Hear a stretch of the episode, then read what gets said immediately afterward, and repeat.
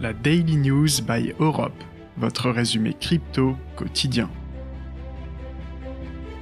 Salut, c'est Jonah et bienvenue dans cette nouvelle édition de la Daily News. Chaque jour, on fait le point ensemble sur 4 actualités qui font bouger le marché des cryptos.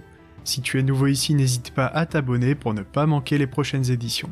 Aujourd'hui, je vais te parler du Brésil qui légalise les paiements en crypto, de Sony qui crée des capteurs de mouvement pour le métaverse, du Salvador qui lance son office national du Bitcoin, et enfin de Ledger X qui va débloquer 175 millions pour FTX.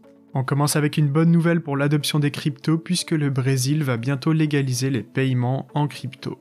Cette loi apporterait également une meilleure réglementation des plateformes d'échange.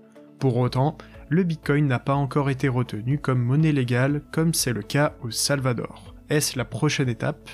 Seconde news, Sony crée des capteurs de mouvement pour le métaverse. Prochainement, le groupe va lancer un lot de 6 capteurs pour ses utilisateurs du métaverse.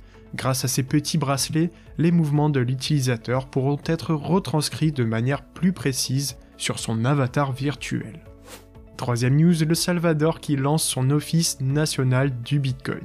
Nouvelle mesure mise en place par le gouvernement du pays, la création d'un organisme de coordination pour le Bitcoin.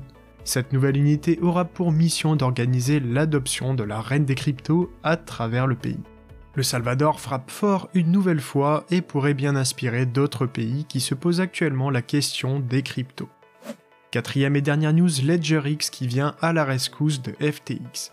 La filiale rachetée il y a quelque temps par FTX va venir en aide à sa société mère avec 175 millions de dollars. Ce capital important sera utilisé pour rembourser certains créanciers. Pour rappel, on dénombre plus d'un million de clients lésés par la faillite de FTX, mais également un préjudice de plusieurs milliards de dollars.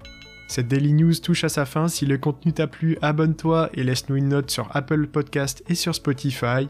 Quant à nous, on se retrouve demain pour une nouvelle édition. Salut